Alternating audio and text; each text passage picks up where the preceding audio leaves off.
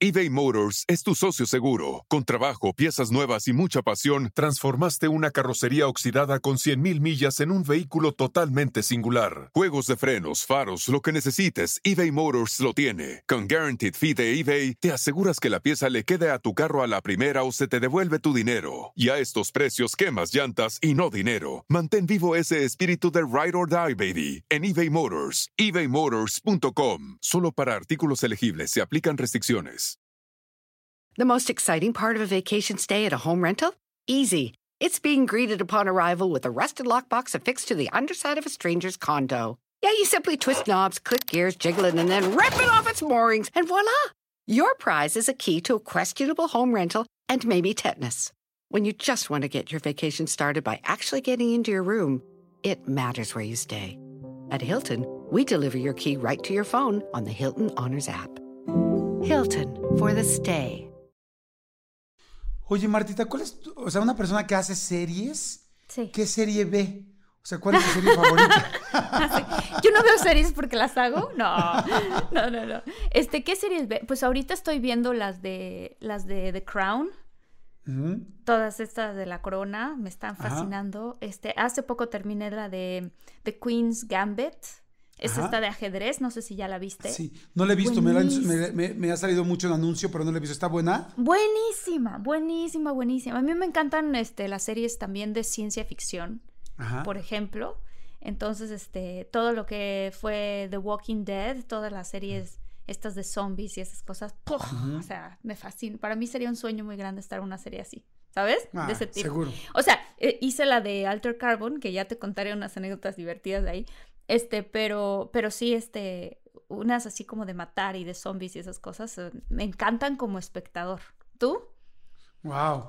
Fíjate que yo soy muy malo para las series, cara. O sea, me encantan, o sea, como que me llaman la atención, pero soy cero adictivo. O sea, cero adictivo en toda mi vida. O sea, nunca me he enganchado con un videojuego, nunca me he enganchado cañón con una serie, nunca me, o sea, como, gracias a Dios, nunca me he enganchado con el alcohol ni con ninguna sustancia. Ay, qué bueno, qué bueno, qué bueno.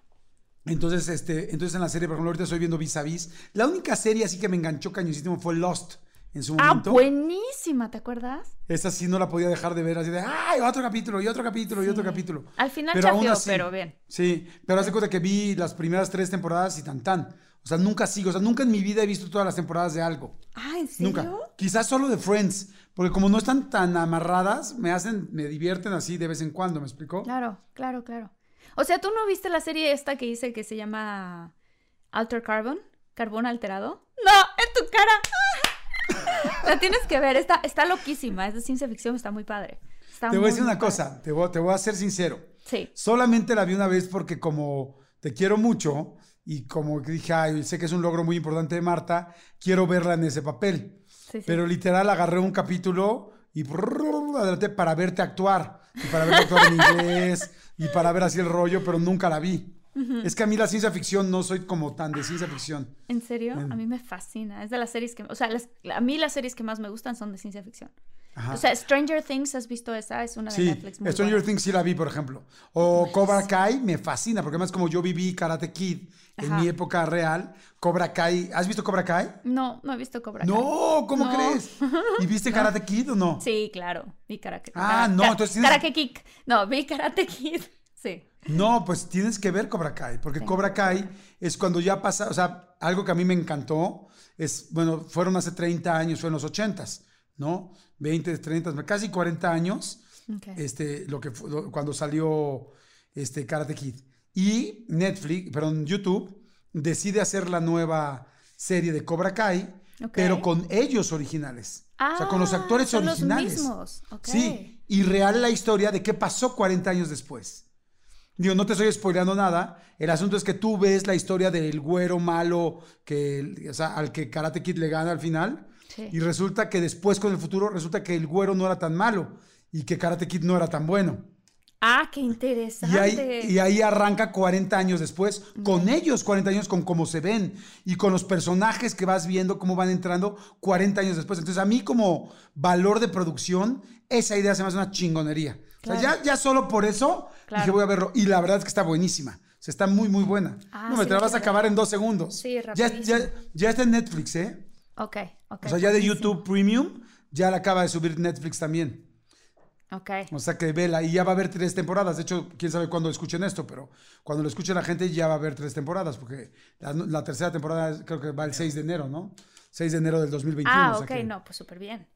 O sea, te- y son capitulitos muy chiquitos, como de 30 minutos. Entonces así, tras, tras, tras, tras. Claro. A mí, ¿sabes que me gusta mucho ver también? Las cosas que pasan detrás de cámaras. Completamente. Y Completamente. por eso hoy vamos a hablar de eso, ¿estás de acuerdo? Sí, de acuerdísimo. Eh, Señores, entonces que arrancamos. Arrancamos. Me da gusto verte feliz y contenta. Arrancamos, Gracias, a mí vámonos. también. Venga.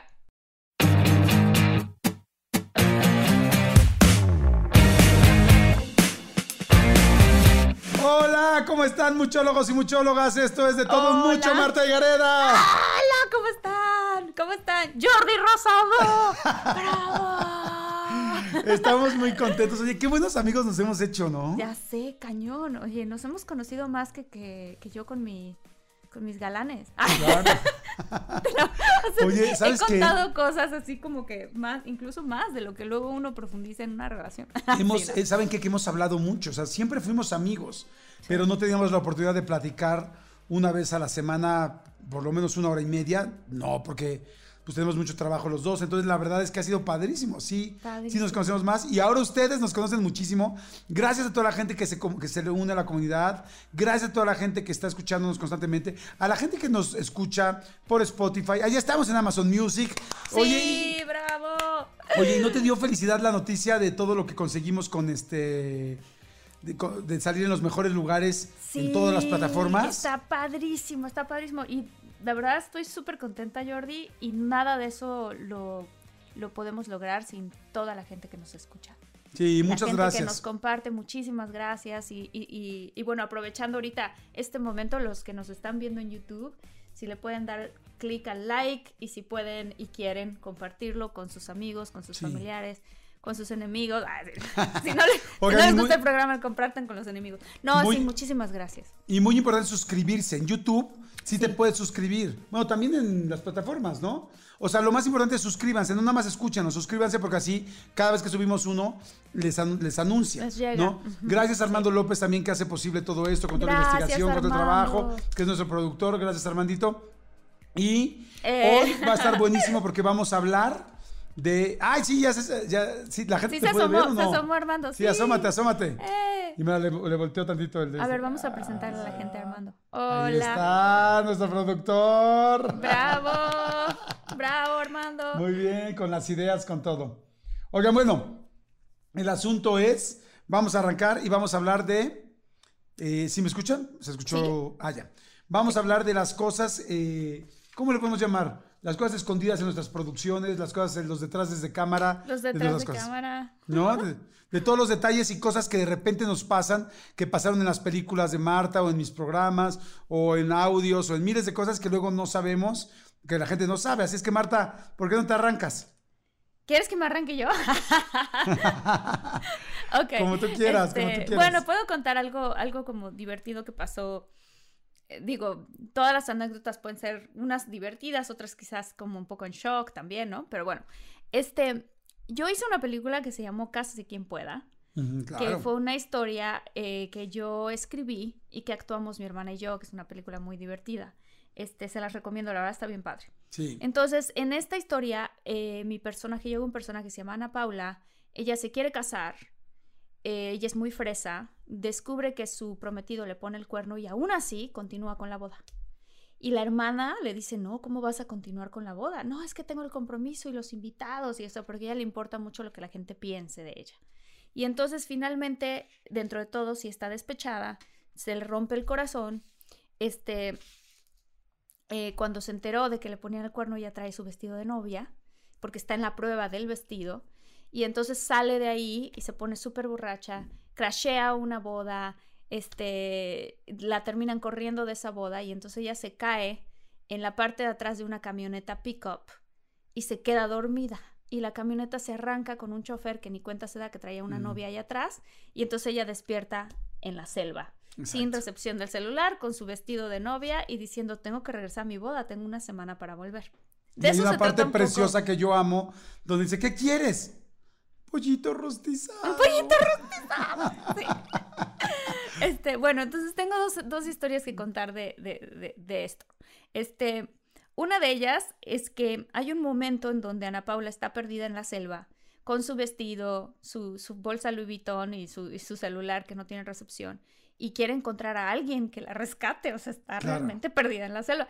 Y entonces cae un tormentón y ella empieza a caminar y en la historia pues se encuentra con un, con un, eh, eh, en un- se encuentra, se empieza a atorar en un pantano, porque el vestido Ajá. es tan grande y tan ampón que empieza a no poder salir del pantano, se empieza a hundir y de repente da la vuelta y hay un burro también atorado Ah, sí. al lado del pantano y entonces él queda viendo al burro y le dice, ¿y tú cuánto tiempo llevas atorado aquí? ¿No? sí. y se queda dormida después de, de- de que está exhausta, ¿no? Bueno, cuando estábamos filmando esa escena, este, dijimos, bueno, ¿cómo le vamos a hacer, no? Para, para poner un burro en un pantano, pues obviamente Claro. los burros no, no se dejan, ¿no? Que, que los, que los metas a un pantano. Sí, Entonces- sí, el burro está, o sea, puede jalar, es burro en primavera, te puede hasta asustar ahí con su cosa gigantesca, pero no están acostumbrados a que los metan en pantanos. Eso sí, eso sí no, eso sí no. No, este burro actor le dijo a sus amigos burros, no, espérenme, ¿no? Ahí sí, no, ¿cómo le hago? Claro. Este, bueno, el chiste es Oye, que... a ver, pero te tengo una pregunta ahí. ¿El pantano sí es pantano o hicieron un hoyo en el piso y Es pusieron lodo? Ah, ahí va- ah, por ahí vamos. Sí. Ah, sí, sí, sí. Lo que tuvimos que hacer nosotros en la producción es hacer una alberca, literal, o sea, hacer un hoyo, ponerlo con bloques de cemento Ah, sí. y hacer, sí, por supuesto, y hacer un alberca y repellarlo muy bien para que no se filtre el agua, porque estamos en la selva realmente, llenarlo de agua. Y entonces el hoyo estaba dividido en dos, el lado en donde iba a estar el burro y el lado donde voy a estar yo, porque obviamente yo no iba a estar nadando al lado de un burro. ¿Qué tal que el burro me pegue un patadón, no? No, déjate el patadón, que te dé con su tal? tolete. Porque yo sí he visto, ¿no has visto ese video que hay en YouTube de un cuate que va a hacer popó así en la, sel- en la selva, en un campo, y de repente el, el burro anda literal prendido en brama, o no sé cómo se diga, y entonces el burro trae una cosa gigantesca y el burro lo quiere penetrar. ¿Cómo crees? Cállate. Y él está haciendo popó y entonces se le deja venir y entonces el otro ¡ah! se levanta y entonces el, el asunto es que como se levanta y trae los pantalones abajo, no puede correr bien. Entonces empieza a tratar de correr mientras se levanta los estos Se y el burro se le deja ir porque pues alcanza a ver ahí pues el pues la parte no. posterior de él, ¿no? Y entonces lo empieza a perseguir y él va corriendo y corriendo y se le quiere montar y contar y así a punto de engancharlo, así de, de le estar haciendo Jordi. puntería y él se cae y el burro se le encima. Porque los, los burros pues son, pues por eso se dice burro en primavera y casi pues lo destruye por Yo- dentro. Yo no sabía qué horror, de qué historia de No, miedo me acabas de es contar. el video más, o sea, ahorita te lo mando. Ahorita Oye, búscalo por pues favor en algo YouTube. parecido me pasó a mí. Es lo que quería contar. No, No, no es cierto. Al rato así de... A Marta y Gareda la violó un burro. No, no, no, no. No, no, no, no, no, para nada. Gracias. pues la bronca no es que te eso. viole, la cosa es que ya lo busques lunes, miércoles y viernes, ¿no? Aquí lo tengo yo. Aquí lo tengo yo en mi, en mi teléfono, ¿no? Así de, le llamo muy seguido al burro. No, no. Este, no manches, yo no sabía que eso podía pasar, qué horror. Pues bueno, pues yo creo la producción sí sabía. Entonces lo que hicieron fue hacer una alberca con un muro en medio de bloque, dividiendo dónde estaba el burro y dónde iba yo. Y además, obviamente, para que el burro pareciera que estaba ahogándose y nada más se saliera su cabecita, pues tuvimos que hacer el fondo del burro. O sea, el burro tenía que estar parado, no iba a estar flotando. Claro. Entonces tenía una cierta altura y mi lado tenía otra cierta altura. Ah, ¿Sabes? O sea, como de la producción lo hacen así muy padre. Entonces llenan todo eso de agua y entonces le ponen un montón de hojarasca y como lodo, o sea, cosas para que en la superficie se vea como que es un pantano. ok. Pues ahí voy yo, ¿no? Me meto, el burro ahí está acomodado, ¿no? Ya acomodadito, así lo tenemos, se le asoma la cabeza, entro yo con mi vestido. ¿No le molestó al burro el agua? O sea, ¿no se quiso salir? No, no, no, no, no, estuvo, no sé por qué, la verdad. O sea, al principio sí, como que le costó trabajo, pero como que lo amarran de una manera muy específica, le dábamos de comer y como que se dio cuenta que ahí estaba muy cómodo y le dábamos de comer y el agua estaba rica, no estaba helada, no nada, ¿no? Y entonces empieza a llover. Y esos tormentones de la selva, y empieza a llover. Y a llover tanto que se empieza a desbordar el agua No. y entonces el burro empezó a flotar. Porque, porque obviamente, primero hasta donde llegaba el nivel del agua pues estaba perfecto. Pero como se empezó a llenar de agua natural, Claro. Pues el burro ya no, ya no, ahora sí que ya no tocaba piso. Entonces el burro empieza a flotar y yo tampoco tocaba piso porque también, pues empiezo yo a- también como a querer flotar, pero yo no podía flotar porque mi vestido estaba tan pesado, el vestido de novia, que yo me empecé a hundir y el burro empezó a flotar y entonces toda la ¡No! producción. Esto pasó en el transcurso de horas, obviamente, de estar filmando y tratar de acomodar al burro, seguía lloviendo y decíamos, bueno, en el momento en el que ya empezamos a filmar, pues a lo mejor ya se quita la lluvia. Pero siguió lloviendo y siguió lloviendo y siguió lloviendo y dije, pues tenemos que filmar, entonces yo me metí y entonces esto empezó a ocurrir. Y entonces todo el mundo así, ¿qué hacemos? Total, la producción no sabía si rescatar al burro o rescatarme a mí. Porque los dos así al mismo tiempo, ya sabes, sin saber qué hacer. Entonces el burro. Saca el burro, el, el burro Marta, Marta o el burro, ¿no? el burro me veía y yo veía al burro y los dos estábamos igual de desesperados. Entonces, este, bueno, pues hay un como un cachito de ahí que sale en la película que está muy divertido. Este, que pues obviamente nadie se da cuenta de que esas cosas pasan. Y el otro que pasó es que yo. Oye, pero ¿y qué escribí- hicieron? ¿Sacaron al burro? Sí, claro, sacamos al burro. O sea, filmamos rapidito el momento que se necesitaba para la, para la película. Es que está en la película, ya lo van a ver. La pobre cara de la angustia del burro es real. Y la tuya también. Y la mía también. Porque pesaba demasiado mi vestido. Este. Y ya, ya luego lo sacaron. Y ya, obviamente, inmediatamente que lo filmamos rápido una toma, sacamos al burro. Sí, nunca hubo, nunca corrió ningún peligro. No, ni- para ninguno nada. de los dos, ¿no? No, no, no, no, el burro no. Y a mí me tuvieron que sacar tres personas porque mi vestido se volvió tan pesado que era Ajá. muy difícil para mí salirme. Entonces, al final de cuentas dije, ah, mira, al personaje sí le pudo haber ocurrido eso. O sea, uno sí se puede quedar estancado Claro. en un pantano con, con tanto peso de un vestido. O sea, ¿cómo te sales? Ok. Sí, sí, sí. sí. Buenísimo. Oye, luego sales y te echan agüita caliente, te ponen una toalla, una bata o qué. Pues en ese caso, no, porque estaba haciendo calor, estábamos filmando en Cancún. Entonces, este, estaba haciendo mucho calor. Entonces, esa lluvia tropical que no te molesta. Ok. Este, pero bueno, pues sí, me quité el, me quité el famoso vestido que pesaba horrible, las extensiones que traía yo que también pesaban horrible, o sea, te empieza a quitar todo así de ajá, ¿no?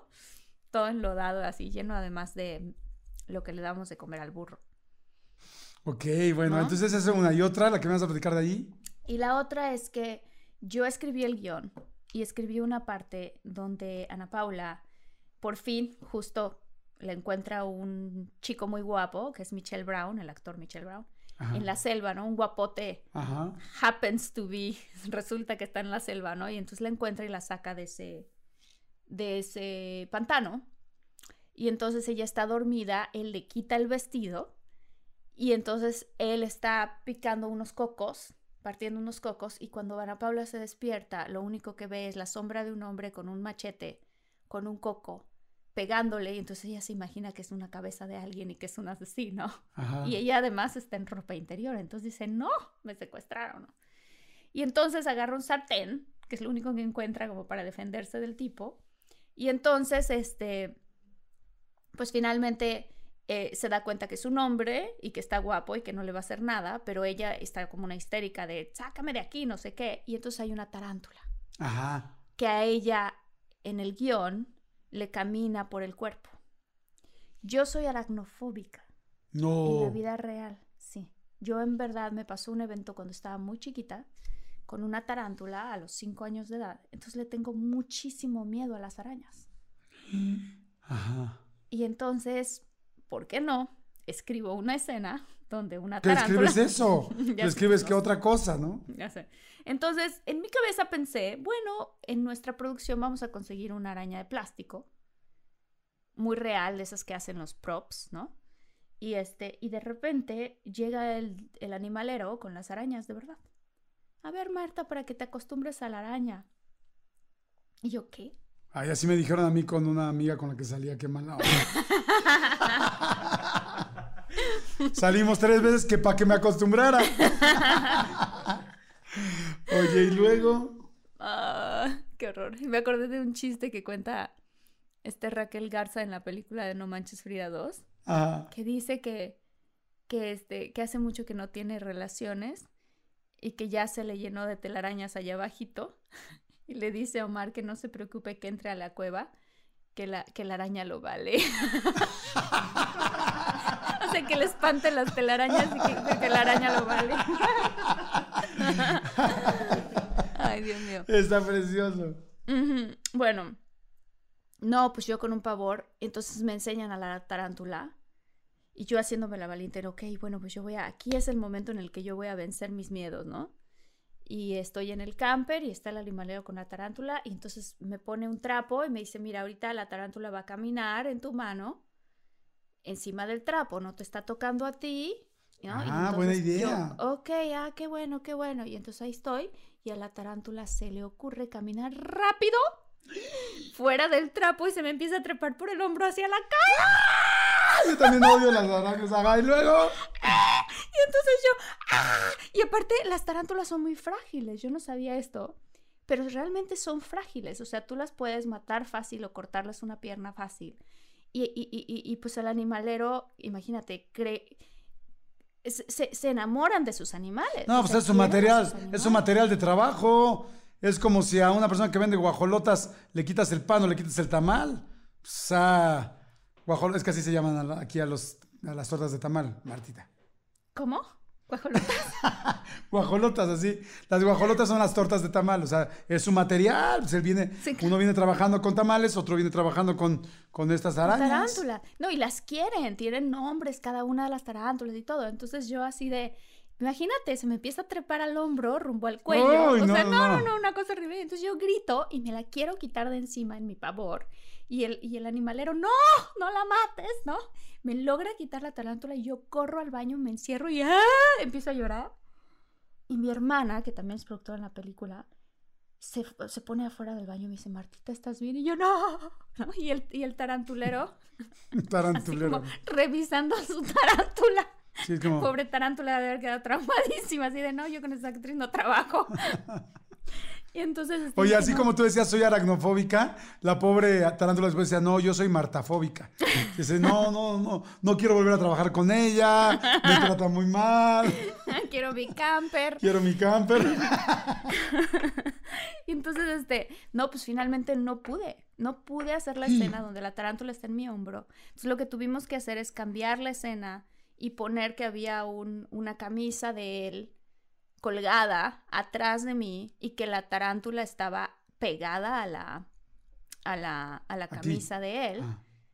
Y que entonces yo volteaba y me ponía histérica, ¿no? Porque yo no la pude tener encima de mí, porque aparte de las tarántulas, lo que horrible es que se pegan.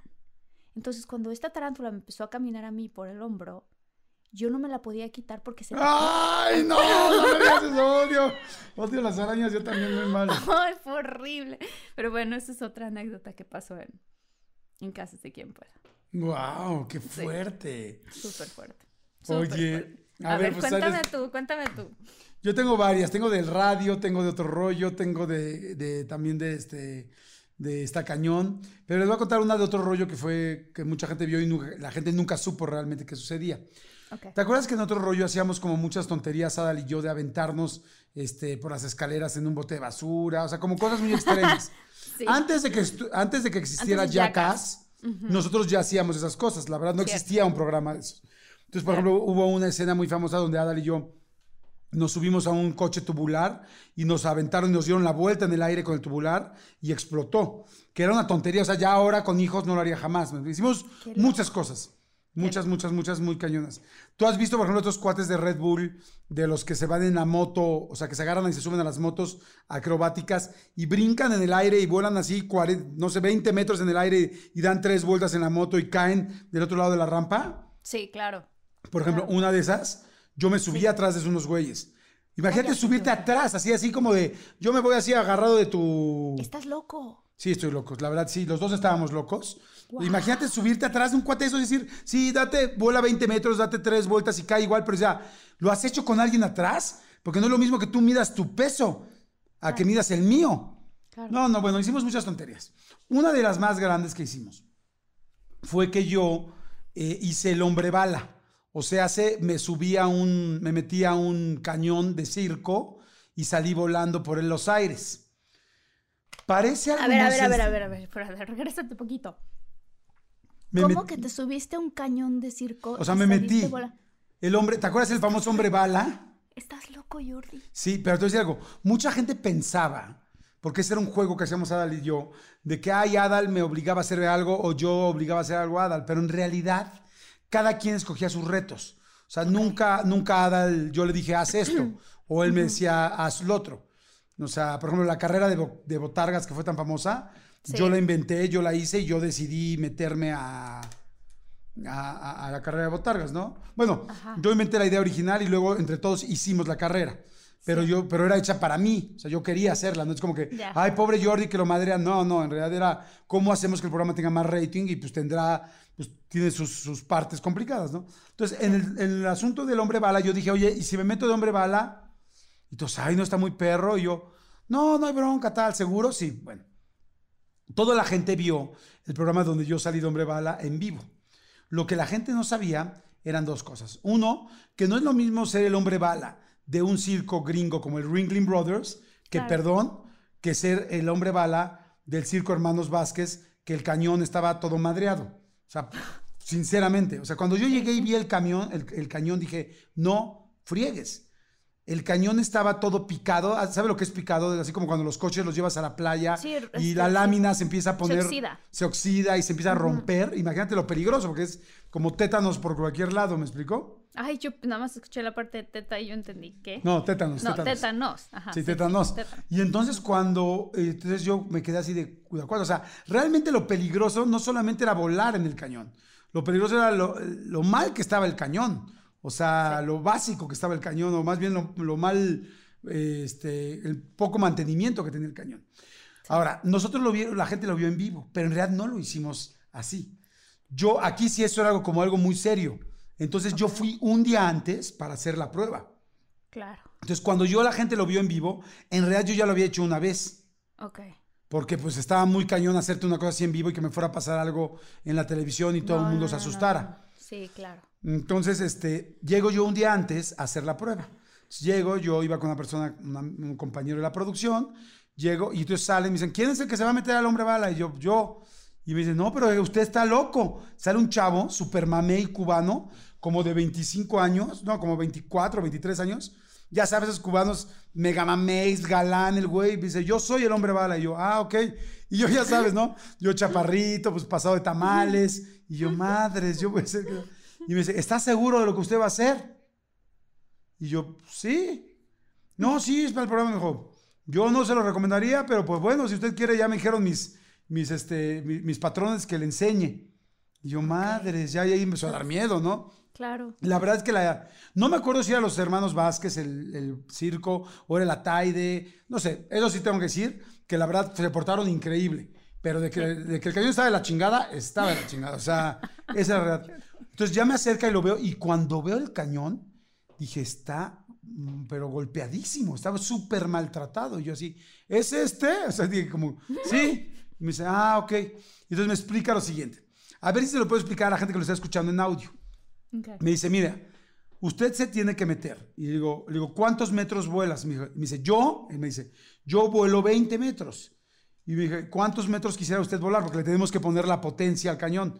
Digo, no, pues que se vea impresionante. Me dijo, pues para que se vea impresionante, 20, 15. Dije, pues 15. Me dice, no, me dice, pero no puede empezar con 15. Dije, ¿cómo no? Me dice, le digo, me dice, no, no. Me dice, yo empecé con 3 metros, luego 6, luego 9. Qué susto. Y yo le digo, no, le digo, le digo, entonces, ¿qué me dice? No, pues se tendría que aventar varias veces. Le dije, no, no manches, le digo, yo lo voy a hacer una vez. O sea, yo no puedo hacer esto tres, seis, nueve, me muero. No. O sea, yo ya, neta, neta, ya tengo miedo. O sea, porque también en otro rollo había cosas que aunque ya habíamos decidido y uno lo había decidido, te daba pavor hacer al otro día. Claro. Hubo muchas cosas que me dieron pavor, muchas. Y a Adal igual, pero era la adrenalina de estar a cuadro y estar en vivo y la tele y, y el rating, porque también era así. Entonces Sí. yo dije, no, pues sí lo voy a hacer, pero una vez. Y me dijo, ¿cómo crees? Me dijo, le digo, ponle 15. No, ¿cómo que ponle 15 la primera vez? Y yo, es que solo lo va a hacer una vez. Entonces necesito que sea ya como va a ser, porque si no, no voy a poder. Total que me dijo, bueno, pues ahora sí que bajo su propio riesgo, ¿no? Ya cuando me dijo bajo su propio riesgo, dije, en la torre. Y entonces me dice, lo que es más importante es la posición. Me dice, porque una vez que lo metemos al cilindro, que era un cilindro larguísimo el, el cañón, como de unos 12 metros, 13 metros, muy largo, Me dice, una vez que está dentro casi no va a ver nada, nada más va a ver el puntito muy, Ay, muy Dios blanco, así es del fondo. Y yo así, no juegues, está cañón. Me dijo, y lo segundo es que, este, lo segundo es que la posición es importantísima porque el golpe es tan duro que le va a salir que la posición es importante. Yo, ¿cómo? Me dice, mire, las rodillas las tiene que tener firmes, pero no durísimas. Yo, no manches, pues ¿cuál es esa medida, no? Me dice, firmes, pero no. Me dice, ¿por qué? Me dice, porque en realidad lo que pasa con este cañón, no sé con los demás, pero con este, es que tiene una plataforma que la llenaban con aire. Y de repente la plataforma, ¡pum!, te aventaba así, ¡pac!, ¿no? En los pies. Para que no te lastimes las rodillas. Entonces, me dice, exactamente, me dice, si tú lo tienes muy suave, te pega y al pegarte te dobla las rodillas y como la circunferencia del cañón es muy delgada, te dobla las rodillas y te revienta las piernas. Jordi, qué miedo. Y me dice, este, y la segunda es que ponga las manos para arriba, la gente que me está viendo en YouTube, ojalá que lo puedan ver, que ponga las manos para arriba como un clavado, que, y, y muy importante, que no se vaya a asustar cuando es el golpe.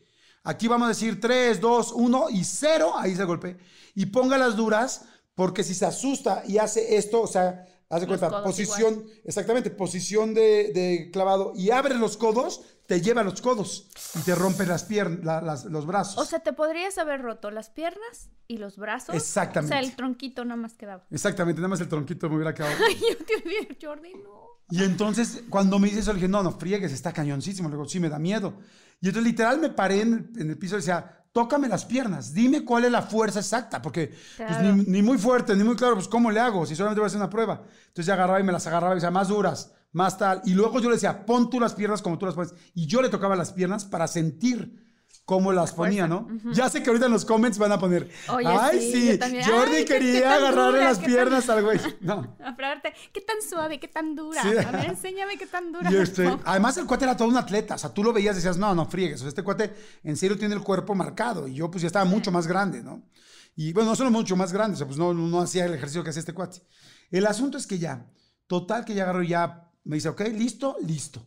No había nadie en el circo, 5 de la tarde, un día antes del programa, era un lunes, el programa era los martes a las 9 de la noche. Me meto y me dice, ¿estás seguro? Una vez que entres ya no puedes salir de ninguna otra manera. Y yo, pues sí. Y ya me mete, mete, me mete. Yo traigo un poquito de bronca claustrofobia, pero ahí iba respirando, ¿no? Tranquilo, tranquilo, tranquilo, tranquilo. Me meten y es, vamos a hacer el conteo, ¿escuchas bien? Yo sí. Pon las piernas, pon los brazos. Y, ¡ay, Dios mío! Y ahí recé. Ahí recé. Yo le rezo mucho a la Virgen de San Juan de los Lagos y a la Virgen de Guadalupe. Y a las dos le dije, Virgencita, necesito su ayuda. Ahora sí, Virgencitas, help. Sí, Virgencita. Y dije, por favor. Y ya, y de repente entonces empezó a pasar el, este, empezó a estar listo, listo, me puse bien con las piernas, bien con los brazos. Entonces me dicen, ok, tres, dos, uno. Oigan, si están buscando un nuevo celular, please, please, please, no vayan y agarren la primera oferta que les pongan enfrente. ATT le da sus mejores ofertas a todos. Sí, a todos, ¿eh? A ti, que tu tiempo en el teléfono sube cada mes. Y a ti, que ni siquiera tienes redes sociales. A ti, que hablas toda la noche con tu pareja. Eres de los míos, ¿eh? Y a ti, que sigues haciendo swipe para encontrarla. A ti, que el 80% de tus fotos son de tu mascota. Y a ti, que si no subes foto en el gym, no cuenta la ida. A ti, que también tienes selfies con todas las celebridades. Y a ti, que tampoco te creen que grabaste un video de un ovni. ATT le da sus mejores ofertas en todos sus smartphones a clientes nuevos y existentes, porque conectar lo cambia todo. Las ofertas varían por dispositivo, sujeto a términos y restricciones. Visita att.com o una tienda para más detalles. eBay Motors es tu socio seguro. Con trabajo, piezas nuevas y mucha pasión, transformaste una carrocería oxidada con 100.000 millas en un vehículo totalmente singular. Juegos de frenos, faros, lo que necesites, eBay Motors lo tiene. Con Guaranteed Fee de eBay, te aseguras que la pieza le quede a tu carro a la primera o se te devuelve tu dinero. Y a estos precios, quemas llantas y no dinero. Mantén vivo ese espíritu de Ride or Die, baby, en eBay Motors. ebaymotors.com. Solo para artículos elegibles se aplican restricciones. Ahora, y sentí el trancón en las piernas, ¡pum! Así, pero fuertísimo, como, como un corte, ¡pum! Y sentí así horrible. Y nada más, no me pasó nada en los brazos ni en las piernas, los puse bien. Y nada más sentí, hace cuenta así, el cilindro cerrado, Pero yo creí que iba a ser rapidísimo. No, hombre, me tardé en salir del cine. O sea, iba así como... Como pasando por un túnel muy rápido, así pegadito. tac, tac, tac. Y la sensación que nunca se me va a olvidar es en el momento en que vienes en un lugar tan cerrado y de repente sales al aire. Es ¡wow! Porque es como cuando tu papá te aventaba de chiquito de una, de, de una cama a otra y te aventaba así. Sí, sí, sí, sí, sí. Pero este, y te acuerdas que se sentía eh, vértigo en el estómago, así, como que sí, pero imagínate 15 metros en el aire hacia arriba. Wow. O sea, sentí así como, me sentí como un esperma cuando sale así de, Claro, yo he sentido eso. Ah, sí. No, claro, sí, pero no- eh, todos los muchólogos se pueden identificar con lo que Jordi acaba de decir.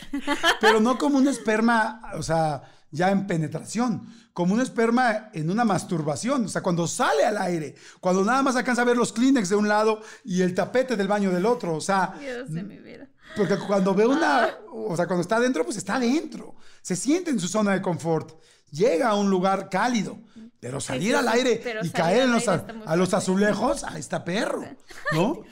Ca- caer en el tapete, caer en el baño o, o toparte contra la colcha, no está padre. Esto fue este, analogía de una masturbación. Analogía, no, pero Qué barbaridad. el Híjole, asunto es que salgo volando, siento horrible. Lo- mi, mi primera respuesta corporal es mover las manos y los brazos, Claro, los que lo vean en. YouTube, mover las manos y los brazos como de, no manches, ¿dónde voy a caer? Y ya caí en la red, esta de, grité horrible, de, "¡Ah!", pero así de pavor. Pero todo O sea, esto no estaba grabado, esto fue... No, no, no, nada se está grabando. Digo, quizá me lo habrán grabado con una cámara chiquita Sony o algo así de esas que Sí. están de moda, porque los celulares no tenían cámaras todavía. Y entonces ya caigo, también caer en la, en este, en la red de los circos. ¿Estás subido a una red de un circo?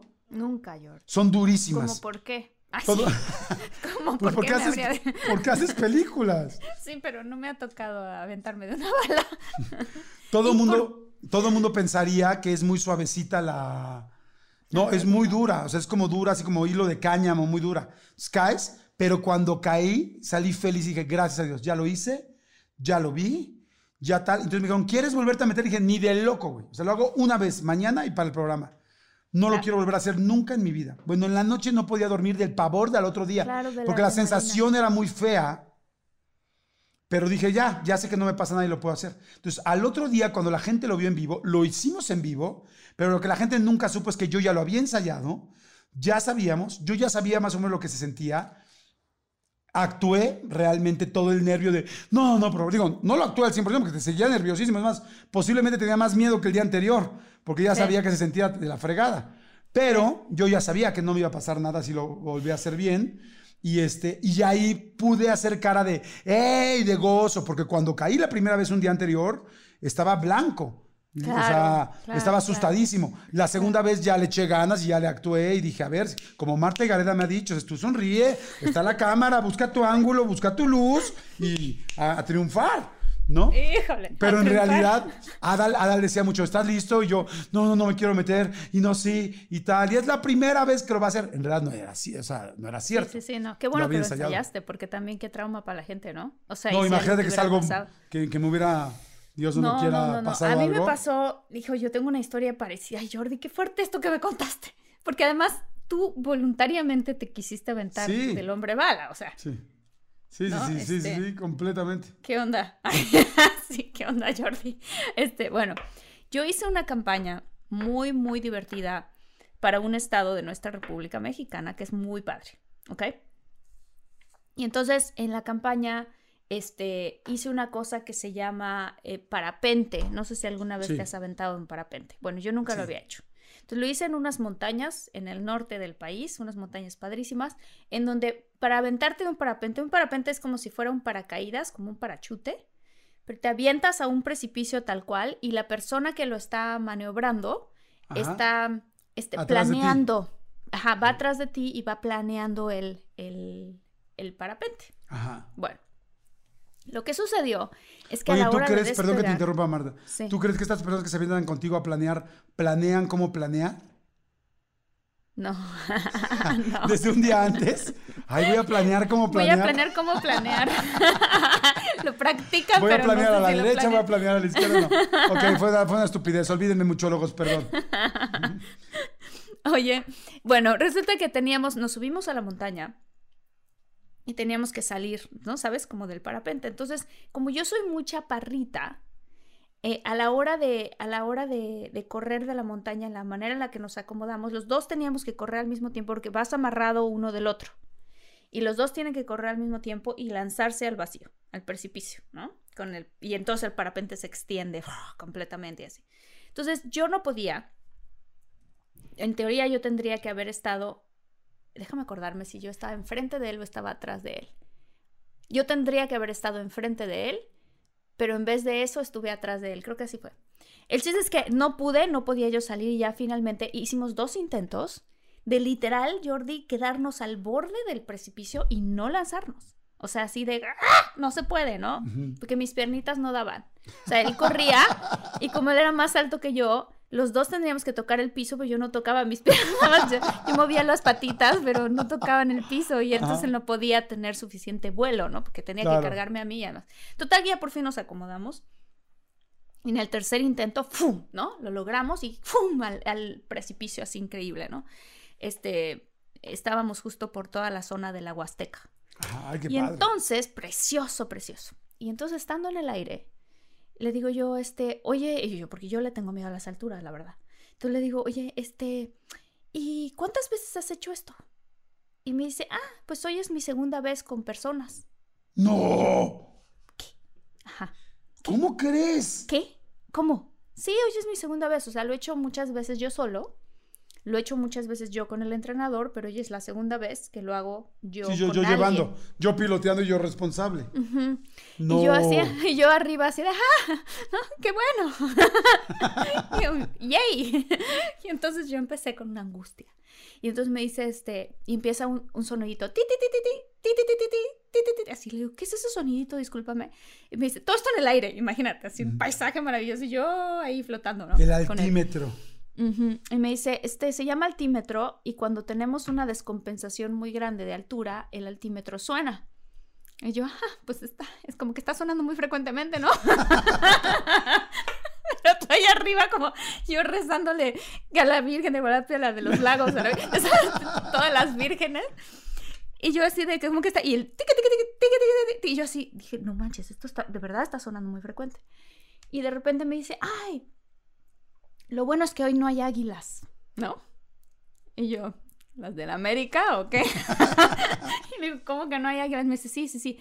Es que las águilas son muy territoriales y cuando nos ven en los parachutes, se enojan y con sus garras atacan el, el parachute. Y de ¿Cómo hecho, crees? fíjate, fe que fuerte, me dice, de hecho hace tres semanas se murió un compañero porque... Qué mal comentario en el aire, no manches. Y yo en el aire. Y yo, ¿cómo crees? Y dice, sí. Entonces yo empecé, ya me quiero bajar. Ya me quiero. Yo por dentro empecé, ya tengo una angustia, tengo una el altímetro. Tiqui, tiqui, tiqui, tiqui, tiqui, tiqui.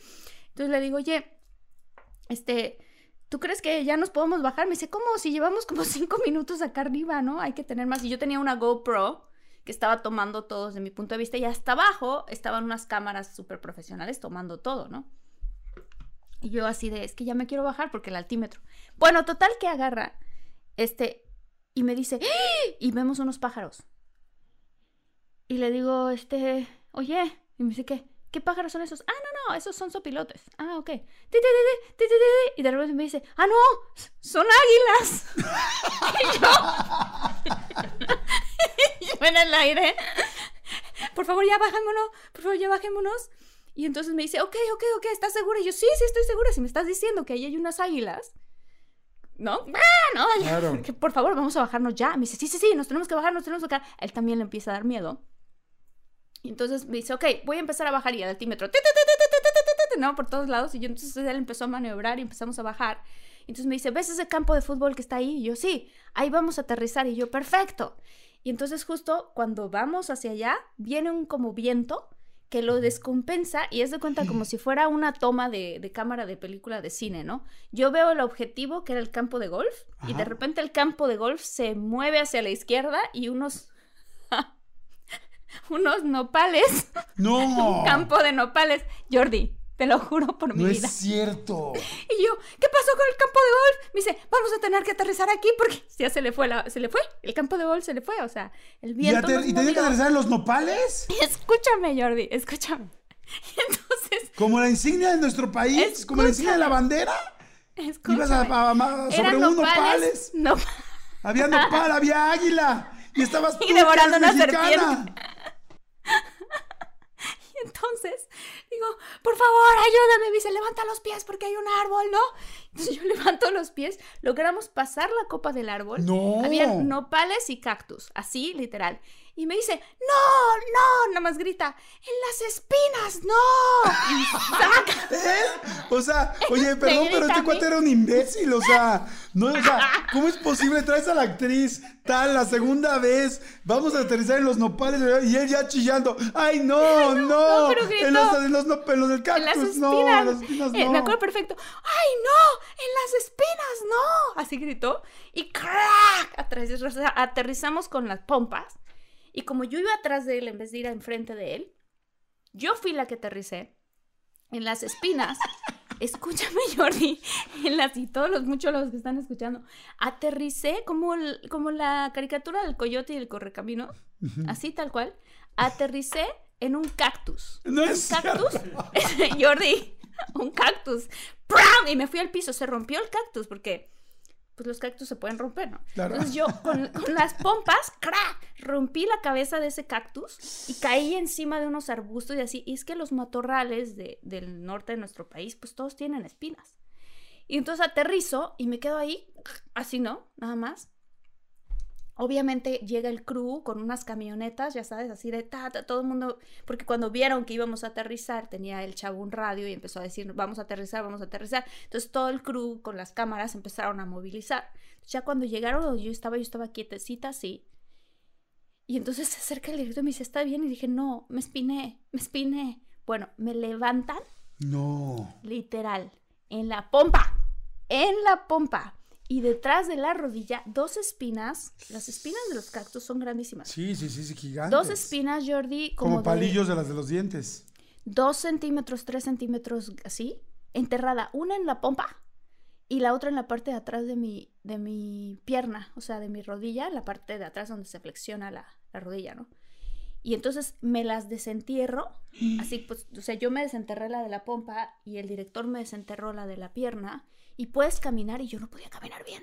¿Cómo Porque- crees? La de la pierna se me, como que me tocó poquito el nervio, yo no sé qué me tocó, pero es cuenta que yo sentía como unos shocks eléctricos y no podía apoyar la pierna. Bueno, pues cancelamos la grabación, nos fuimos al hotel, yo poco a poco empecé a recuperar como el...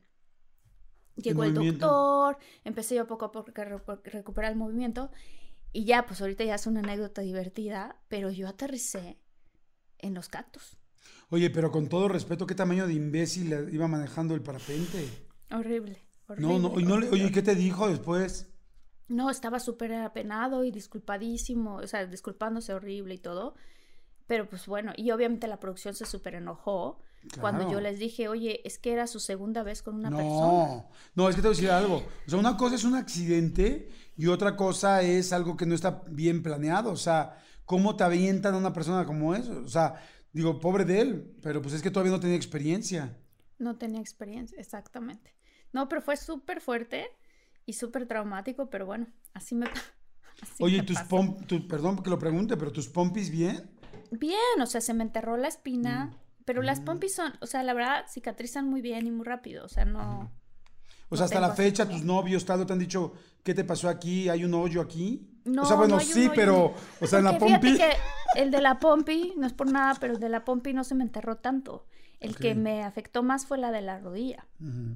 Digo, perdón por la pregunta, pero esto es para los muchólogos y muchólogas que nos escuchan. O sea, o sea Sí. este, Martina, la verdad que yo no me he dado mucho cuenta, pero ¿eres pompuda? Tengo, sí, sí tengo mi pompis, claro que sí. ¿Sí tienes tus pompis? Sí, sí, sí.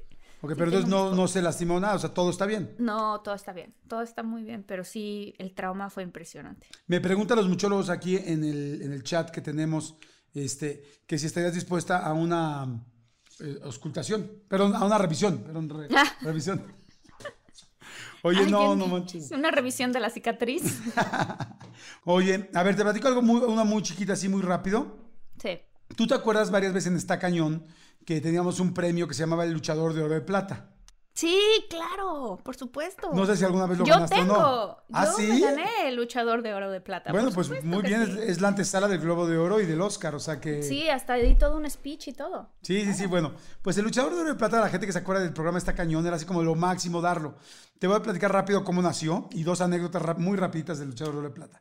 Una es, nosotros que dijimos, hagamos un premio ridículo, kitsch, kitsch, kitsch, así chafa, chafa, chafa, que la gente se rompa la cara por él, de que está tan chafa que el artista lo quiera. Y ya luego se volvió una cosa fantástica, porque los artistas se peleaban tanto y habían ido dos, tres, cuatro veces a esta cañón y no se lo habían ganado. Entonces ya era una obsesión y en ningún lugar te lo podías ganar. Sí, y entonces, este, el asunto es que primero le pusimos el, el pito de oro de plata Ay, porque era un silbato. O sea, habíamos conseguido un, este, ¿cómo se llama? Pues sí, un, ay, eh, ¿cómo se llama esto? un silbato. Sí, pero el que te dan el premio, el, este, un trofeo de Ah, silfato, ajá. que en realidad era de árbitro.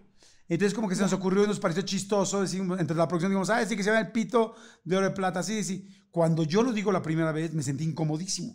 Dije, está muy feo tener artista acá, tener una mujer al lado, decir el pito de oro de plata, pues por más que sea una broma, un doble sentido, está demasiado exprofeso. Entonces solamente el, nombre le duró un día porque yo dije, está horrendo, soy horrible y me siento muy incómodo diciéndolo al lado de una mujer, ¿no? Y hasta de un hombre, y yo, no, no está padre para la audiencia. Entonces ahí dijimos, bueno, pues entonces un luchador, a ver, pues dijimos, busquen qué otras cosas hay de trofeos. Pues hay unos luchadorcitos, que tráiganselos. O sea, entonces sacamos entonces el luchador de oro de plata. Entonces ahí nació el rollo del luchador de oro de plata. Ok. Había una historia muy padre que le hicimos del luchador de oro de plata, que también, si puedo, se las pongo aquí en este link para que la vean que, que es de dónde nació el luchador de oro de plata, que está padrísima. Pero el asunto es dos cosas. Fue tanta la obsesión de ganarse un luchador de oro de plata, porque más ya la gente, te lo juro, que me mandaban fotos, así Alejandro Sanz, tal, o sea, de ese nivel que me mandaban sus Grammys y al lado el luchador de oro de plata. Claro, porque hacemos tanto desmadre. Y luego la gente llegaba y me contaban que les decían, ay, señorita Talía, se cuenta, tiene un luchador de oro de plata. Y real, Sí. te lo juro, porque se volvió muy famoso. Y, Sí, este, sí. y la gente nos pedía y nos pedía el luchador de oro de plata. Bueno, eBay Motors es tu socio seguro. Con trabajo, piezas nuevas y mucha pasión, transformaste una carrocería oxidada con 100.000 millas en un vehículo totalmente singular. Juegos de frenos, faros, lo que necesites, eBay Motors lo tiene. Con Guaranteed Fee de eBay, te aseguras que la pieza le quede a tu carro a la primera o se te devuelve tu dinero. Y a estos precios, quemas llantas y no dinero. Mantén vivo ese espíritu de Ride or Die, baby, en eBay Motors. ebaymotors.com. Solo para artículos elegibles se aplican restricciones. The most exciting part of a vacation stay at a home rental? Easy. It's being greeted upon arrival with a rusted lockbox affixed to the underside of a stranger's condo. Yeah, you simply twist knobs, click gears, jiggle it, and then rip it off its moorings, and voila! Your prize is a key to a questionable home rental and maybe tetanus. When you just want to get your vacation started by actually getting into your room, it matters where you stay. At Hilton, we deliver your key right to your phone on the Hilton Honors app. Hilton for the stay. Fue tan fuerte el rollo del luchador de oro plata. Era, los picaba yo tanto de que, pues tú no lo tienes, pues no sé qué. Y en realidad no ganaba el mejor. Ganaba el que el conductor, que era yo, Quería. andaba de contentillo. Entonces, a ti te doy el punto, a ti te lo quito, a ti te coqueteo. Si tú me contestas el coqueteo, te doy más puntos. O sea, era un juego. Pero al final la gente sí lo quería. Entonces hubo dos que me acuerdo mucho. Una, entre Laura G, y estoy casi seguro que era Patti este, Cantú. Laura G y Patti Cantú eran muy amigas. Las dos van, creo que sí eran ellas dos. Laura G estoy seguro. Este, y creo que Patti Cantú. Y las dos eran muy amigas. Y al final, las dos quedaron casi empatadas por el luchador de plata. Y estaban, las dos son súper competitivas, pero perrísimas. Así como Mónica Geller en Friends. Así de, Sí, sí. a mí nadie me gana y nadie me friega. Y entonces se me ocurre la payasada de decirles, bueno, pues las dos estuvieron muy cerca. Sí había una ganadora, pero la verdad yo me hice güey. Le dije, y lo puse en el centro de la mesa. Le dije, el luchador de oro de plata se lo va a llevar a su casa, la que se lo quite a la otra. No, no, no, no, no. No manches, yo. Nunca se me hubiera ocurrido hacer eso. Laura allí se le abalanzó, Patty se la aventó, se agarraron tal, a trancar, o sea, así, a jalárselo mal, pero lo querían en serio. Y pum, pum, pum, pum, y se lo jalaron y se lo jalaron. Bueno, para acabar pronto, se sacaron sangre. Cállate. Se, se sacaron sangre que luego tuvimos que editar un poco porque ya se veía muy fuerte. Porque jalándosela, una se pegó en la boca con él y le empezó a salir sangre y la otra se lo aventó a la otra y se, se sacaron sangre y no lo soltaban. Y así, pero ya en, en la pelea de mujeres de Catfight, de a mí me vale. Cállate. Yo me llevo mi luchador a mi casa y te friego. Y, ¿Y como eran amigas, paraste? No, pues hasta que una se. Creo que ya momento, la verdad no me acuerdo, pero digo, está grabado y seguramente alguna persona que, los, que nos está escuchando el podcast lo vio. Y fue así de ya, ya, ya, ya, tal, tú. Ya no me acuerdo realmente cómo terminó, pero tuvimos que cortar, quitar la sangre, se armó todo un rollo. O sea, ¿Qué todo un rollo de cómo lo hicimos. Tal. Esa es una. Y la otra es que nosotros también teníamos un juego de que si alguien no decía bien cuando agradecía el nombre luchador de oro de plata, se lo quitábamos. Porque, o si alguien se burlaba o decía, este premiecillo, se lo quitábamos. Uh, no, no, no. Entonces era como todo un rollo que jugábamos con eso. Y entonces un día, Cecilia Galeano, con la que me llevo muy bien y quiero mucho, que es una mujer imponente con un cuerpazo, agarro y se lo quito.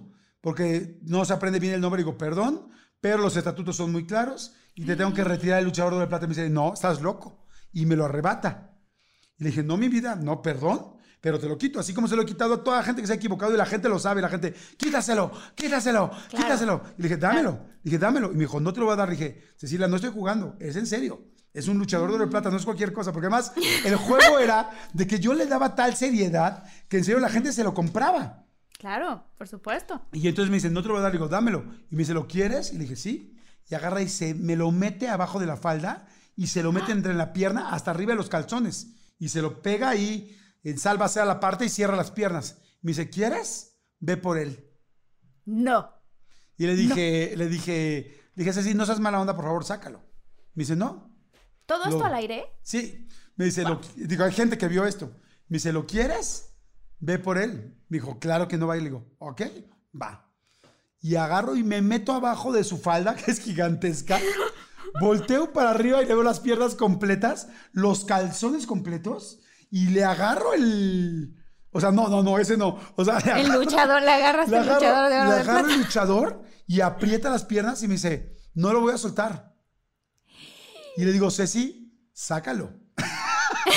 sácalo de ahí. Ya, ya dan- ya dando luz al luchador de oro de plata. Le dije, suéltalo, suéltalo. Y este, y, me- y ya estaba atacando la risa. Y yo literal, pues estaba viendo los calzones, las piernas, todo. Y este, ella no es penosa tampoco, pero pues a mí sí me da pena con ella, con, con mi esposa, con todo, ¿no? Yo, ya Claro, sácalo, ya sácalo. Claro. Hasta, hasta que ya abrió las piernas y lo jalé. Y ya me saqué el luchador de oro de plata. Pero hubo mucho, fue muy chistoso. Y al Quiero final... ver ese, quiero ver ese, ese momento. Me Lo voy a buscar en internet. Sí, búscalo. Y si está, se los Qué ponemos fuerte. aquí. Pero este, pero me siguió diciendo, este, sácalo, saca, o sea, pero me siguió diciendo, acabando, me siguió diciendo, es mi luchador, dámelo. Y dije, no, te equivocaste, no. Por eso se iban tan calientes y tan prendidos. Cuando Qué volvían bueno. a ir seis meses después, querían el, su luchador. Claro, claro, claro. Ay, qué fuerte. Fíjate que a mí me pasó una historia muy chistosa con Omar. Pero no- ya no sé si, si esta te la he contado o no, y dime si sí, pero bueno. Este, hicimos Omar y yo una película que se llama Todos Caen, ¿ok? Entonces, en esa película, este, los dos personajes, mi personaje y el de él, som- somos personas que hacemos unas estrategias para hacer que la otra persona se caiga enamorada. Ajá. Entonces, los dos nos Sí, yo la vi, yo la vi, me gusta. Ok, nos empezamos a aplicar las estrategias. Entonces, mi personaje, en un momento como en venganza con él, se le ocurre en una fiesta empezar como a besar y fajonear y todo el rollo. Y entonces yo le digo, oye, permíteme tantito, voy al baño por una cosita, ¿no? Porque como que se ve que va a pasar algo ahí. Entonces yo me salgo y veo al personaje de Consuelo Duval y estoy de acuerdo con ella. Y entonces el personaje de Consuelo Duval entra al cuarto como si fuera yo. Para ese momento, el personaje de Omar se quita la ropa, se mete las sábanas y se quita los calzones, ajá, esperando a que yo regrese. Entonces me empieza a decir, ya, todo bien, ¿no? Y yo así, espérame tantito. Y en ese momento, este, me pongo de acuerdo con Consuelo y Consuelo Duval entra con un perro chihuahua que le avienta. Y entonces Omar, en la película, se levanta de ahí encuerado, tapándose sus partes, y sale corriendo del cuarto. Y abre una puerta y entra a donde hay una fiesta, y entonces él encuerado Ah, sí, tratando de Ah. escapar de la fiesta, ¿no? Eso sucede en la película. En la vida real, Esto fue lo que ocurrió. ¿Qué pasa? No me lo has las- contado, a ver qué padre. No te lo he contado. Como las películas se filman, a veces, por ejemplo, en el caso de esta escena, Omar abría una puerta y esa puerta, en teoría en la película, lo comunicaba a la sala de la casa en donde estaban todos los invitados y así. Pero en la vida real, esa puerta que él abre lo comunicaba a un baño, un baño que existe en la vida real, ¿no? Entonces, el chiste es que ese baño es el que usábamos los actores en ese momento para ir al baño. Y entonces en la escena donde iban a filmar a Omar desnudito saliendo del cuarto hacia la puerta, pues era nada más Omar, yo no necesitaba estar ahí, ¿no? Porque pues es él y tapándose sus partes. Y entonces, pues bueno, perfecto. Yo estoy en el baño, estoy haciendo pipí, ¿Tú estabas en el baño? yo estoy haciendo sea, pipí. ¿no Tú- te cortamos. cuenta? Hubo un corte, ¿no? Y entonces yo fui al baño. Normal en la vida fui al baño. Hablé por teléfono, colgué el teléfono, me senté, hice pipí y nada más escucho eh, acción. Y yo en el baño. y yo. Y yo así de ¡ah! Y entonces nada más escucho las patitas de Omar. y yo obviamente le jalo al baño, ¿no? Me subo los calzones No. y me quedo ahí paradita. Y entonces escucho las patitas de Omar y se abre la puerta. Y Omar ni cuenta se da que yo estoy ahí. Y entonces, claro que entra, cierra la puerta y se deja de cubrir sus partes. ¡No! Se recarga. y se recarga en la puerta así como de, ah, ¿no? Como esperando de que ya salió la escena. y yo ahí. No es cierto. Y entonces yo agarré y dije, Omar. Y volteé, se da cuenta que estoy ahí. Y me dice, ¡ay! Grita. Y yo grito, ¡ay! Y me dice, amiga, no. Y se tapa. Se tapa sus partes y yo tapándome los ojos. ¿Cómo crees? Y de repente ya escuchamos que el director dijo, ¡corte! Y Omar así, ¡ah! Entonces sale Omar. Y yo súper apenada y Omar súper apenado. Pero esa historia nos pasó a los dos juntos y me dijo, ¿me viste? ¿Qué tanto viste? Ya sabes, así como que... Y yo, muy bien, Omar, muy bien, Omar, tu esposa muy afortunada, ya sabes. Oye, ¿y sí, se- sí, sí lo viste? ¿Sí, sí- Claro. le, sí le viste el paquetín completo? Sí, claro. ¿Tienes circuncisión o no? Ay, Jordi, no voy a No. decir esto al aire. Pues no, estamos al aire, estamos en podcast. Sí, pero no, no puedo. Eso, sea, eso ya es cosa de Omar. Yo no puedo decir sus cosas. Bueno, de Omar y Este, de la mojarrita, Y de la esposa, claro, la mojarrita. No, no, no. O sea, pero sí le viste todo. Sí, o sea, fue muy rápido porque todo pasó. O sea, esto ya, obviamente yo lo conté como que en cámara lenta, pero realmente todo fue muy rápido. Pero si tú ya sabías que iba a entrar, y tú ya sabes que iba a entrar desnudo, porque tú escribiste la, la película y sabes perfecto todo porque tú la produces, ¿por qué le volteaste a ver ahí? ¿Por qué no volteaste a No, ver nada porque más yo la no cara? sabía. Todo ocurrió, ve, todo ocurrió así. Yo estaba literal, te estoy diciendo, nada más se escucha la acción, vienen las patitas que, que vienen hacia acá y yo le jalo al baño porque a mí lo que me preocupaba es que él no me viera a mí haciendo pipí. Claro, A mí ah, no claro, me preocupaba claro. él. la Claro. verdad. O sea, yo no estaba preocupada de, que, de yo verlo a él, sino era como que, ching, que no me vea. Entonces rápido, así como Claro. que, tum, le jalo, me subo los calzones y en ese momento le entra. y Todo pasó muy rápido. Muy, muy rápido. O sea, por poco, yo me salvé, por poco Omar me ve haciendo pipí, ¿sabes? O sea, sí. ¿Qué hubieras preferido? ¿Que te viera él haciendo pipí o tú que le viste ahí su mactrío? Yo que le vi su Mactrio. Sí estuvo más sí. estuvo más leve que te hubiera visto ahí, ¿no? Sí, me hubiera dado mucha, me hubiera hundido en el excusado y le hubiera jalado yo solita. Así. Oye, qué padre. Y tienen una súper buena amistad, ¿no? Eso es algo que me encanta. Mucha. Sí, mucha, mucha. Nos queremos un montón. Un Mm. montón. Es que hemos vivido muchas cosas juntos con la- las, todas las películas que hemos hecho. Claro. Bueno, ok, no nos digas de la, de la circuncisión, pero ¿rasuradito o traía Jumanji ahí? No, no, rasuradito.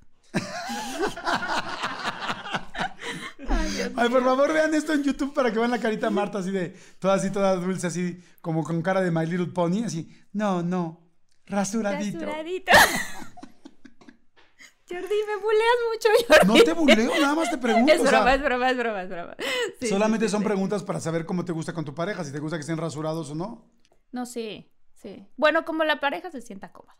La verdad, Pero, también. Pero no te gusta selva la candona ahí ni nada, así que, que de repente se bajen los calzones y parece que los Globetrotters así de... No, No. no, no, no, no, no, no, me gusta. eh. Imagínate, tendría que salir yo con un machete. Ir abriendo camino.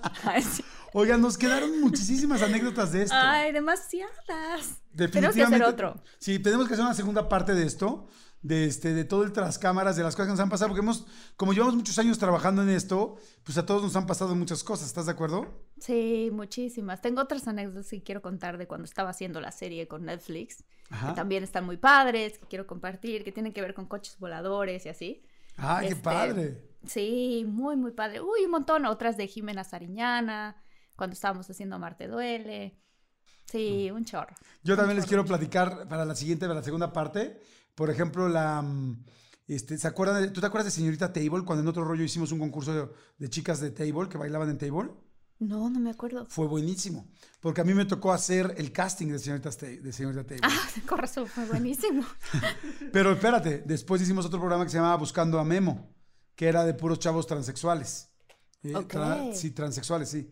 Y también hice el Ajá. casting. No manches. Y también hice el casting y les tengo que platicar de eso. Hay un chorro de cosas que les quiero platicar. ¿Cómo se hacía el monólogo? ¿Cómo se hacía el monólogo? Eso me da tanta curiosidad. Tanta Este, curiosidad. ¿Cómo, cómo hacía el monólogo? También una cosa que me pasó con uno de los libros de, que hice, fuertísima. Y tú pues tienes un chorro de cosas que contar. O sea, Marte duele, tal. Martes duele. Tengo varias de, tengo una anécdota súper fuerte que de verdad literalmente casi me muero filmando una película y otra súper divertida con Marimar Vega y yo, este, que nos robamos un coche de la academia. Ya luego te contaré una cosa muy divertida también. No. ¿De la Academia de los, del Oscar? ¿Te acuerdas de, no, de la academia de, de TV Azteca? Oye, dime una cosa. Este, ¿alguna vez les platiqué lo de los cocodrilos de Sudáfrica? Sí, cómo no, qué fuerte. Ah, sí, esa es fuertísima. Qué ok. fuerte Bueno, lo de los, esa ya- con los pollos, ¿no? Con los pollos, sí. Ya, esa la tacho. Esa ya no lo voy a contar. Oigan, gracias a toda la gente que escuchó el episodio de hoy. Por favor, suscríbanse. Cada vez somos más. Suscríbanse. Estamos felices de haber salido y haber quedado como los mejores podcasts de los últimos, de, de este año del 2020 en, en Spotify, en todas las plataformas. Spotify, Himalaya, iTunes, todas, ¿no? Pues, wow. Sí, Amazon Music. Amazon Music, este, sí, dijimos Spotify, Himalaya. No, está padrísimo, estamos súper contentos este, y muy, muy felices. Queremos mandar saludos también a Dolores Muñoz, a Gabriela Almazán, Yolanda Lima, Cecilia Sandoval, muchísimas gracias. Este, Juan Luis Ramírez, Guadalupe Elizalde López, Alma Ríos, David Aarón Cárdenas. Muchísimas gracias a todos los muchólogos que nos escuchan. Sí, oigan, y recordarles, les comentamos algo que no habíamos dicho. Esta primera temporada de Todo un Mucho va a terminar en estos días de diciembre. Les vamos a decir exactamente en, cuándo. Y vamos a tener tres semanas, sí, ¿verdad? ¿Son tres o dos? Fueron dos semanas que no va a haber eh, programa nuevo, no va a haber episodio nuevo, pero después de dos semanas les vamos a avisar qué día, ya sabemos qué día exactamente regresa. Eh, a ver, les vamos a decir el día exactamente que regresa, para que sepan este, qué día arrancamos otra vez con la siguiente temporada. Que oye, muy buenos episodios, nos aventamos más de 30. Súper buenos episodios. Ha estado, ha estado súper divertido, Jordi. Muy, Estamos muy felices. Hoy, el 19 de enero regresamos. El 19 de enero regresamos con los nuevos capítulos que van a estar buenísimos, Martita. Y que nos contacten, ¿no? Sí, por favor, este, mándenos. Bueno, estamos en contacto en nuestras redes, en arroba de todo bien bajo mucho. Y la gente que nos quiera contactar, nos puede contactar a contacto de todo mucho arroba gmail.com. Exacto, perfecto. Pues Martita, muchas gracias. Gracias, Jordi. Bye. Mua. Te vamos para Bye. la segunda parte. Bye, muchólogos, los queremos, gracias. Los queremos. Bye.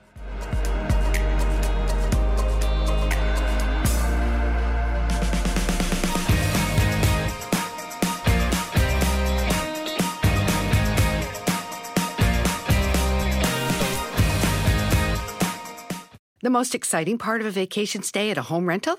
Easy. It's being greeted upon arrival with a rusted lockbox affixed to the underside of a stranger's condo. Yeah, you simply twist knobs, click gears, jiggle it, and then rip it off its moorings, and voila! Your prize is a key to a questionable home rental and maybe tetanus. When you just want to get your vacation started by actually getting into your room, it matters where you stay. At Hilton, we deliver your key right to your phone on the Hilton Honors app. Hilton for the stay. Algunos les gusta hacer limpieza profunda cada sábado por la mañana. Yo prefiero hacer un poquito cada día y mantener las cosas frescas con Lysol. Las toallitas desinfectantes de Lysol hacen súper conveniente limpiar superficies como controles remotos, tabletas, celulares y más, eliminando el 99.9% de virus y bacterias. No solo limpies, limpia con Lysol.